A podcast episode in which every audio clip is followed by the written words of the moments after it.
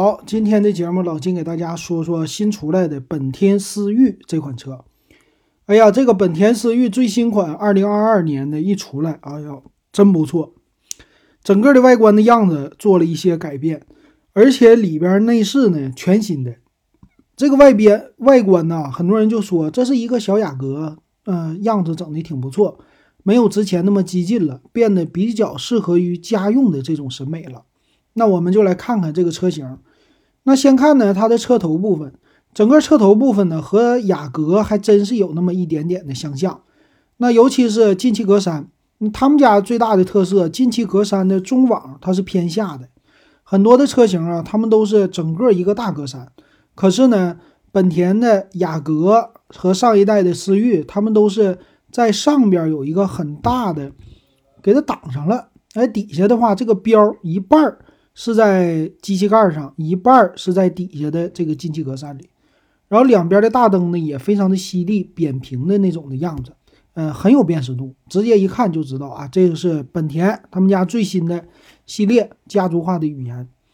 那这次的思域呢，整个的样子啊和这个本田的雅阁是非常非常像的，而且呢显得非常的宽啊，因为它的整个车头是扁平的，那底下呢也有做一些改进，就是底下的大嘴。这个嘴呢，稍微的比之前大一点嘛，有那种突出的感觉，有一些运动感，并且有雾灯这些东西。那么再来看这个车身的侧面，侧面的线条呢，还是和雅阁也是很像的，它是一个溜背式的车身。那这个溜背式的车身呢，很多人看了和之前的那个思域比啊，可有点不一样。之前思域啊，它的溜背儿，它是非常的宽大那样的感觉，嗯，就是感觉。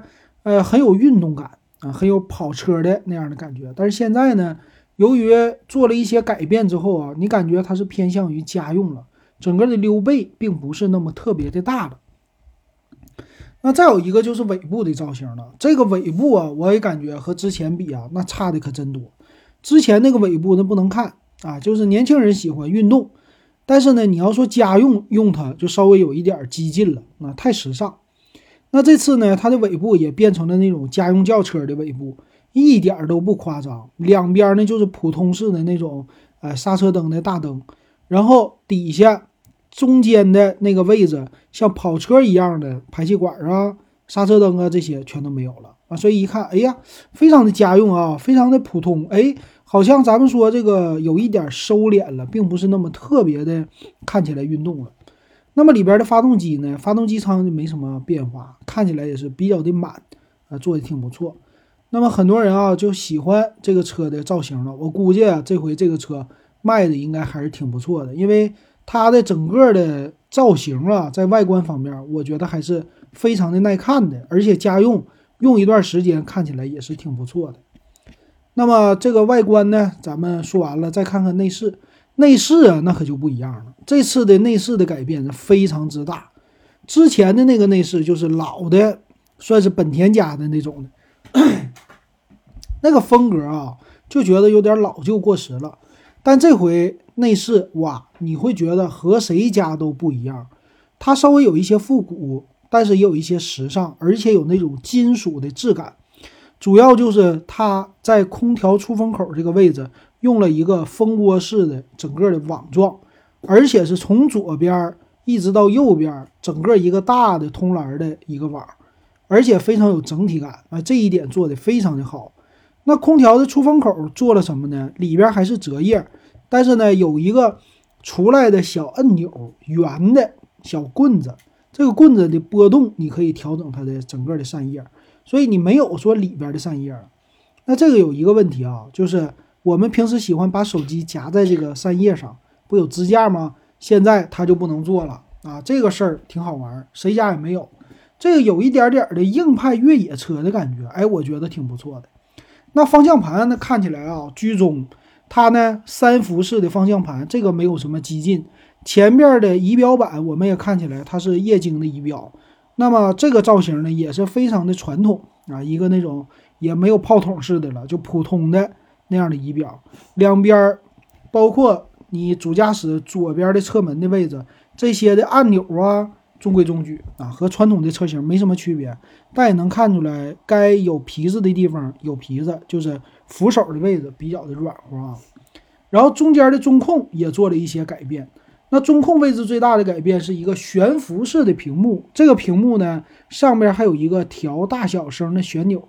当然了，你要拿它干点别的，那就没啥意思。但是简单的说听收音机啊、看个导航啊，它的问题不大。而且它的摆放位置，它是一个突出式的，哎，整整个一看啊，还是挺不错的，和丰田我感觉稍微有一些类似。那么中间它的旋钮呢是空调旋钮，这个空调旋钮啊，整个的质感看起来也是挺不错的。它呢是有一圈圆环，有灯的造型，并且上边呢也是有这个灯的显示，看起来啊非常有质感。底下就是一些按钮。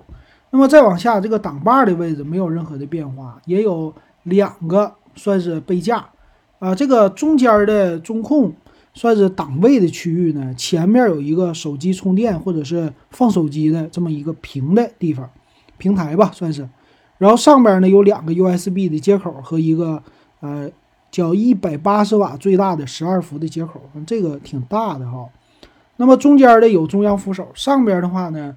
里边的内饰也能看到有比较大的一个啊，也不算太大啊，比较中型的一个天窗。那我们再来看看这个后排啊，后排的话，这次新款出来以后吐槽的点还是挺多的，比如说啊，低配车型连后排的出风口也没有，给你剪掉了。然后再有两边，呃，这个后排看起来呢，你坐起来还行吧，哎，不能说它的空间会说超级宽裕那种的，但是。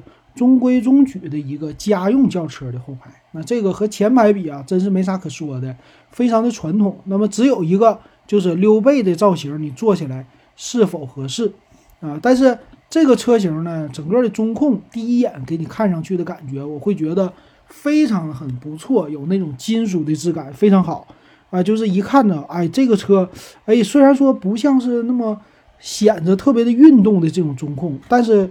有一种嗯精致的感觉，还是很好的啊。这是它的一个呃整个里边的内饰啊。那么中央头枕是都有的。那我们接着再来说说这个车的车型的配置了。那这个车型呢，它的最低配是十二万九千九，然后中间有十三万六千九、十四万两千九和十四万九千九，还有是最高卖到了十六万三千九。这个售价呀，它中间的跨度还是挺大的，十三万到十六万，跨了三万多块钱。那我们看一下这个车型吧。那先来说它的车身的长宽高，长度呢四米六七，宽度一米八，高度一米四，轴距两米七三。那我们就对比之前的车型，那之前呢二零二零款呢是四米五一的车身，所以它的车身更长了，长了十厘米多。宽度呢几乎没有变化，高度呢变得更矮了，轴距呢加长变成了二七三五，那么原来是两米七，也就是多了三厘米啊，并不是特别的多。那轮距什么的呢，我看起来啊没有任何的变化啊，就是后轮轮距宽了那么一点点。然后再有，它是一个四门的三厢车哈，那整备的质量，最低配的是一一点三一吨。高配一点的话呢，是接近于一点四吨啊，和之前的比起来也是差不太多的。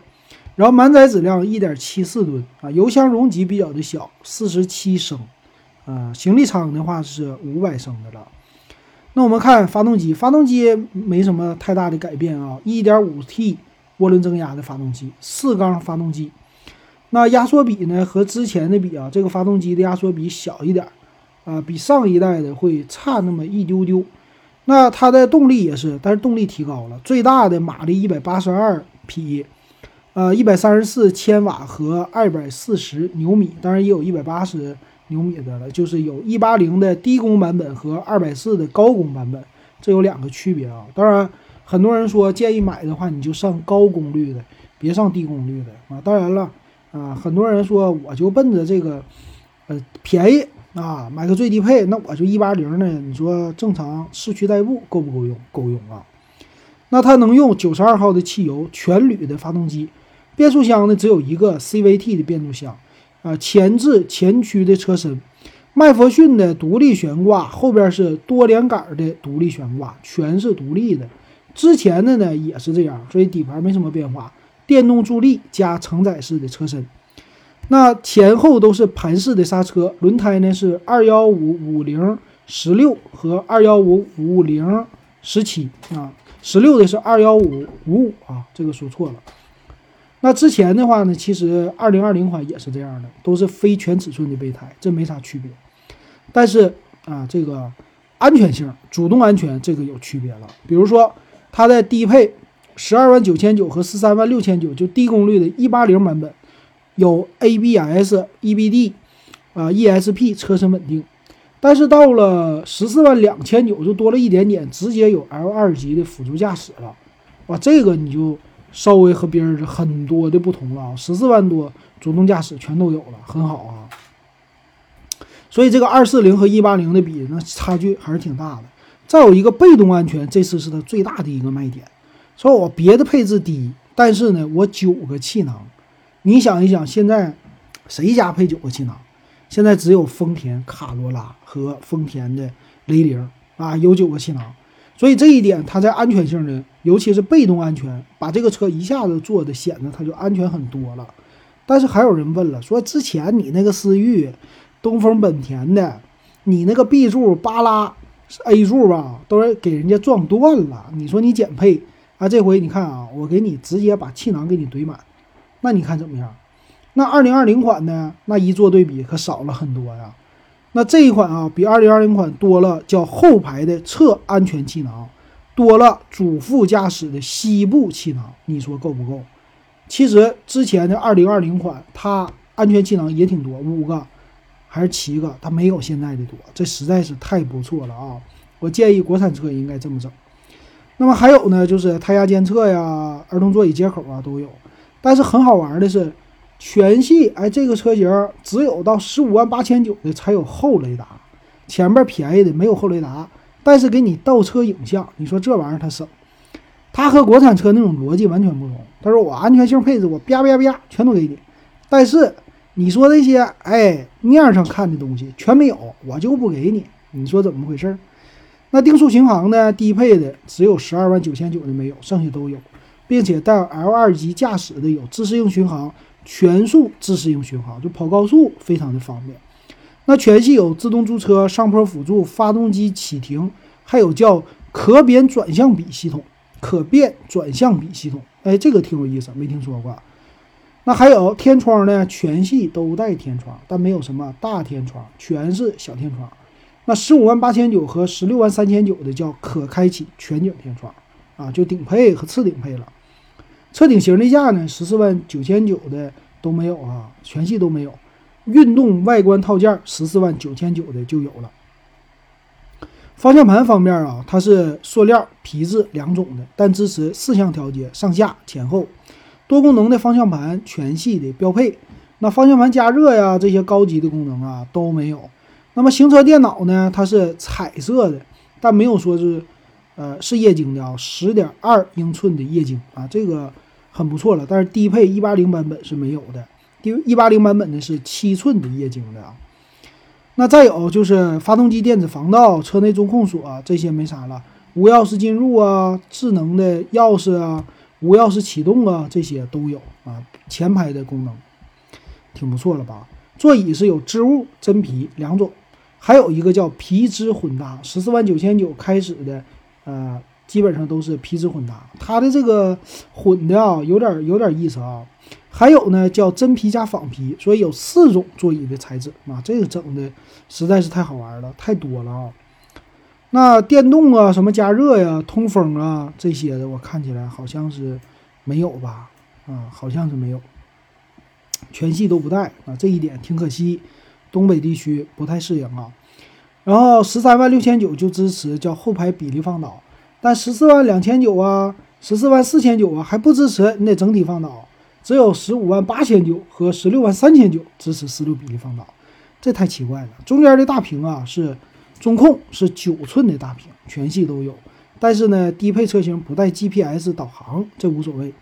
支持 CarLife，那车联网 OTA 的升级呢？除了十二万九千九的都支持。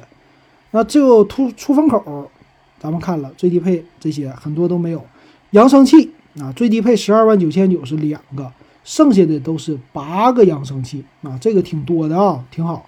所以一看，你看啊，它的安全气囊、扬声器配的量都很够。那大灯呢是卤素和 LED 的啊，低配没有，高配有。日间行车灯全系标配带自动大灯的，再有电动车窗全系都有啊，一键升窗，还有防夹手，这个都是前排的功能。那后视镜这不用说了，然后再来看就是空调了，空调全系自动空调，而且是全系双区空调。但是后排出风口没有啊，就是前排的，所以这个车型你要是年轻人啊，你就买这个车，我就买一个，嗯，这个车的一个外观，那么呢，你直接就上十二万九千九的都可以。但是你要说玩的比较的嗨啊，这个车型说无论是十二万九千九的还是十四万九千九的这些，我都想玩的稍微的好看一点，那怎么办呢？我建议直接十四万四。十四万九千九的这个更好，当然全下来更贵啊，接近于十六万了。那它呢，配置更高，发动机的功率更高，然后整个里边的什么自适应巡航啊这些，基本上算是都给你了啊，这还是不错的。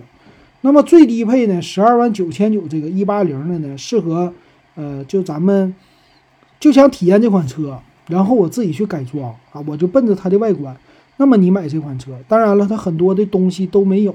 你可以呢后期加装，但是你说这个喇叭我怎么装？你说全系都标配了别的喇叭音响，我是不是得改？那发动机我肯定不能改了吧？那这个车里边里边的外观也没有啊，我看看啊，里边你说我这个车型怎么样？里边这个好不好看啊？这个大屏什么的都稍微的小一点，是不太好，但是呢。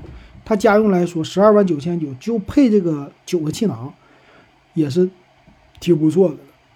它现在这个虽然说没有优惠啊，但是拿出去跟卡罗拉呀、跟雷凌啊这些的比，这些的配置啊还是挺高的。也同时能看出来啊，今年、去年到今年，现在本田的车呀，它的减配减的有的时候是无厘头。你像飞度。减的特别的奇怪啊，就把喇叭呀、收音机什么都给减掉了。那这次思域呢，看最低配的版本也确实减了很多，而且这个售价呢，我觉得还有下降的空间，有优惠。所以刚开始呢，可能在买买这个车型的时候有点着急，不行，稍微的等一等会更好。但是只是从它的参数、从它的外观呢，呃，看起来的话，这个车型还是。挺不错的，我觉得啊，就是适合家用啊，这个级别呀什么的，家用正常来说也都是够的，还是挺不错。要是售价能再降一降，有一些优惠，比如说五千到一万的优惠，那这个车型就挺值得买的了。而且是刚上市嘛，我还可以等一等看一看。但别管怎么说，就这内饰啊，冲这内饰，我就觉得比之前的更好了。当然了，如果你是年轻人，你喜欢那种运动的感觉，跑车的感觉。那应该是上一代比这一代会更好。行，今天这个新的车咱就说到这儿，感谢大家收听还有收看。